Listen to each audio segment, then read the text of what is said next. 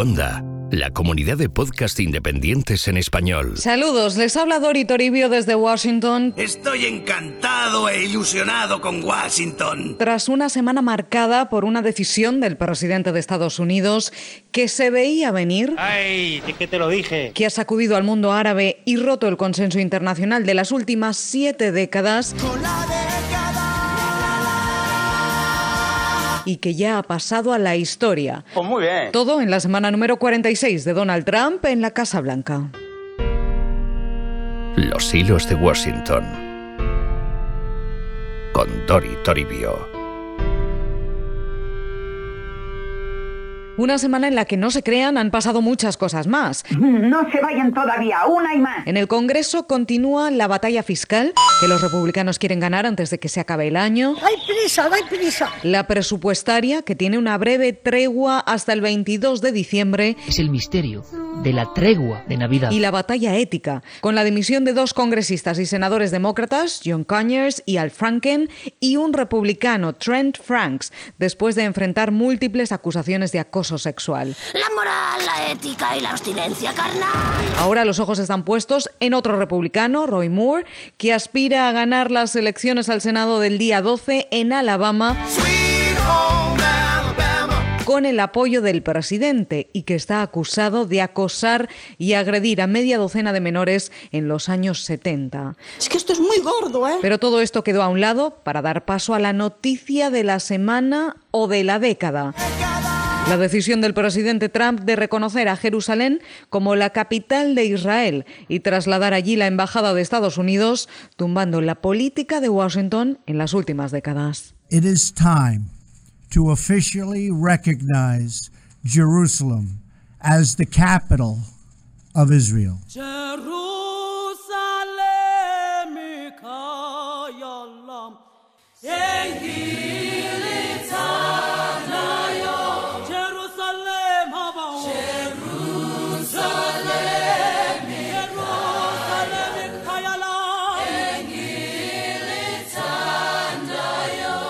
decisión se veía venir, esta fue una de las grandes promesas electorales de Donald Trump y siempre dijo que iba a cumplirla. La presión internacional estos meses para que no lo hiciera parecía estar funcionando, porque pospuso en varias ocasiones la decisión. Pero este mes de diciembre las cosas cambiaron. En un esperado discurso, el presidente Trump anunció que ha llegado la hora de reconocer lo obvio. Jerusalén es ya de facto la sede de poder de Israel, dijo, y su decisión solo constata una realidad. But today we finally acknowledge the obvious that Jerusalem is Israel's capital. This is nothing more or less than a recognition of reality. It is also the right thing.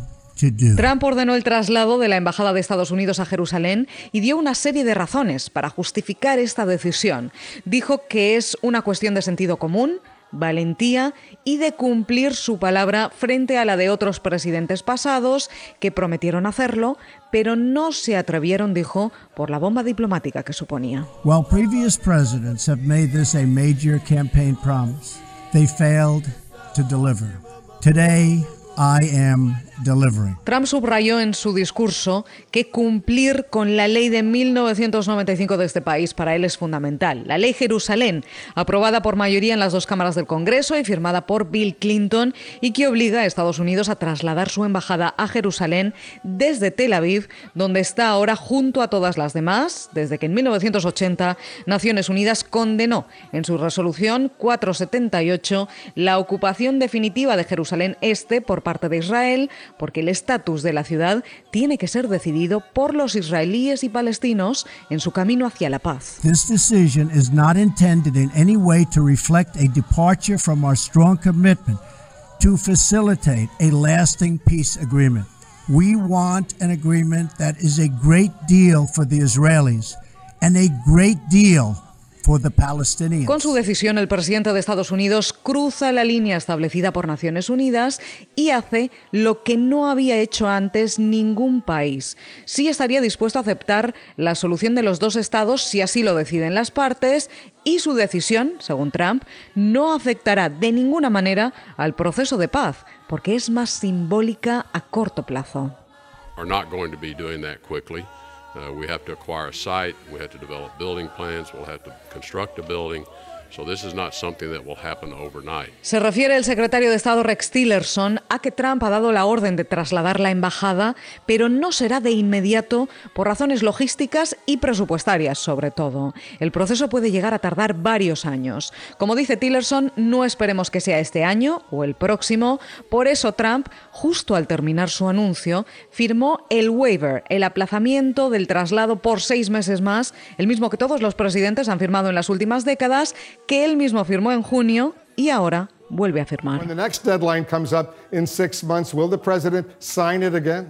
If the embassy is built, the president won't need to sign it. If the embassy is not built, he will need to sign the waiver. The waiver says that you have to, when you declare that site, it has to be up and running at that time. So we have to, obviously, a lot has to go into the plans, the architecture, the building, the construction side of it. When that happens, the president will gladly y esto es lo que generó profundas divisiones en la Casa Blanca durante todos estos meses de toma de decisión. Por un lado, Tillerson y el secretario de Defensa, el general Mattis, que no querían que Trump lo hiciera por la inestabilidad que generaría en la región. Y por otro lado, el yernísimo Jared Kushner, que es quien parece estar detrás de la decisión del presidente y quien, como saben, cuenta con el encargo de Donald Trump de alcanzar la paz en Oriente Medio. Ahí es nada. This is about a president who had the courage to say, you know what, we're going to try something different. He had the courage to say, I'm going to listen to the will of the American people, and he's moving the ball on that. And we're seeing the Palestinians and the Israelis come together to finally talk about a peace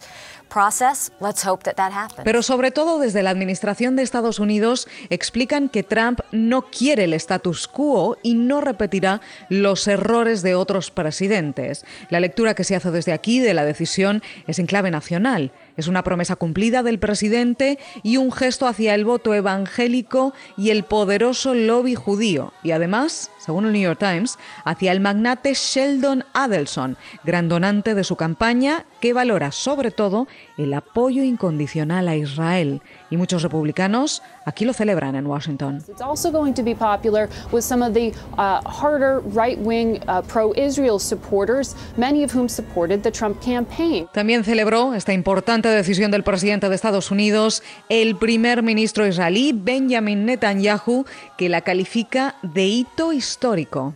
We're profoundly grateful for the president for his courageous and just decision to recognize Jerusalem as the capital of Israel and to prepare for the opening of the U.S. Embassy here. Los hilos de Washington. Con Dori Toribio. Pero desde la comunidad internacional, Donald Trump recibió una condena casi unánime. El presidente palestino Mahmoud Abbas lamentó que de un golpe deliberado al proceso de paz. La Organización para la Liberación de Palestina habla de destrucción a la solución de los dos estados. El movimiento islamista Hamas dice que Trump ha abierto las puertas del infierno. Y Jordania habla de violación del derecho internacional. Turquía de línea roja para el mundo árabe. Francia de decisión lamentable e irresponsable y el Reino Unido de poca ayuda hacia la paz. Todos juntos, en una condena global ante el Consejo de Seguridad de la ONU, donde Estados Unidos se quedó sola. We disagree with the US decision to recognize Jerusalem as the capital of Israel and to begin preparation to move the American embassy from Tel Aviv to Jerusalem. It is not in line with Security Council resolutions and is unhelpful el resto de países, casi en bloque, en esta reunión extraordinaria del Consejo de Seguridad, reprochó a Estados Unidos su decisión unilateral de espaldas al mundo que vulnera las pasadas resoluciones de Naciones Unidas. Se preguntan si Estados Unidos está recibiendo algo a cambio de esta gran concesión a Israel y advierten de las consecuencias que podrían incendiar Oriente Medio tras días consecutivos de protestas desde Gaza a Turquía, Jordania o el Líbano. Pero la embajadora ante la ONU, Nikki Haley, respondió que Estados Unidos no aceptará elecciones de Naciones Unidas, foro que consideran ha hecho poco por la paz en Oriente Medio estos últimos años. The UN has done much more damage to the prospects for Middle East peace than to advance them. We will not be a party to that. The United States no longer stands by when Israel is unfairly attacked in the United Nations. Una división más que evidente en la comunidad internacional, de la que vamos a estar muy pendientes, también de las consecuencias de esta decisión del presidente de Estados Unidos en pleno mes de diciembre, antes de las Navidades, y decisión que no parece tener marcha atrás a la luz de las celebraciones en Washington y de lo rápido que la Casa Blanca está pasando de página, con la mirada ahora aquí, volcándose de lleno en las próximas elecciones en Alabama, pese a la pregunta que queda en el aire y en estas fechas. ¿Qué pasará ahora con el proceso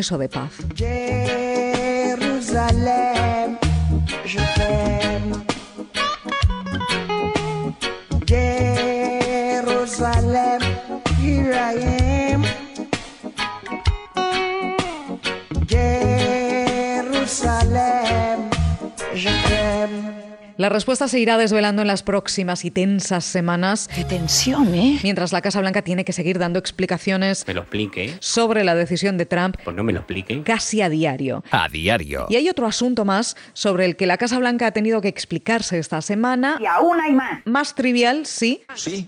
¿Seguro? Para relajar este final del podcast. Tranquilo, relájate. Pero ojo, porque hay muchos medios que están muy insistentes con este asunto. Permíteme que insista. Escuchen un segundo el final del discurso de Donald Trump sobre Jerusalén. Thank you. God bless you. God bless Israel. God bless the Palestinians. And God bless United States.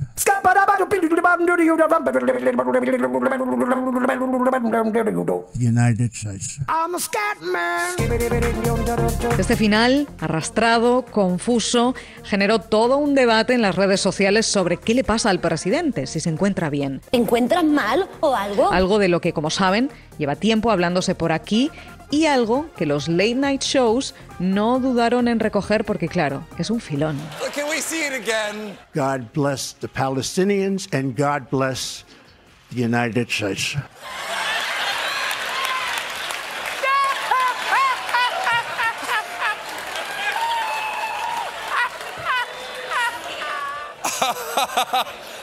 I am really looking forward to this January 30th. Uh, we're live when Trump addresses a joint session of Congress for the Church of the Union. My fellow Americans, the Church of our Union is.